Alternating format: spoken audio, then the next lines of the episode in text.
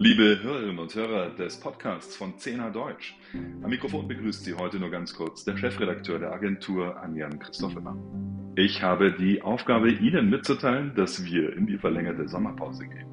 Ja, Sie haben richtig gehört, bereits Ende Juni verabschiedet sich der Podcast von 10 Deutsch voraussichtlich bis zum Herbst in eine verlängerte Sommerpause denn Sie werden es mitbekommen haben, wenn Sie uns regelmäßig zuhören und auf 10adeutsch.de lesen. In der Kirche geht es rund.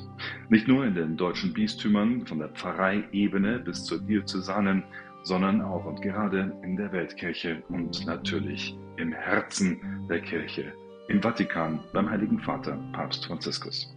Um uns auf diese Aufgaben auch in der dürftig besetzten Sommerpause konzentrieren zu können, werden wir uns darauf beschränken, zu berichten online bei cnadeutsch.de und melden uns dann hoffentlich, so Gott will, im Herbst auch wieder per Podcast bei Ihnen.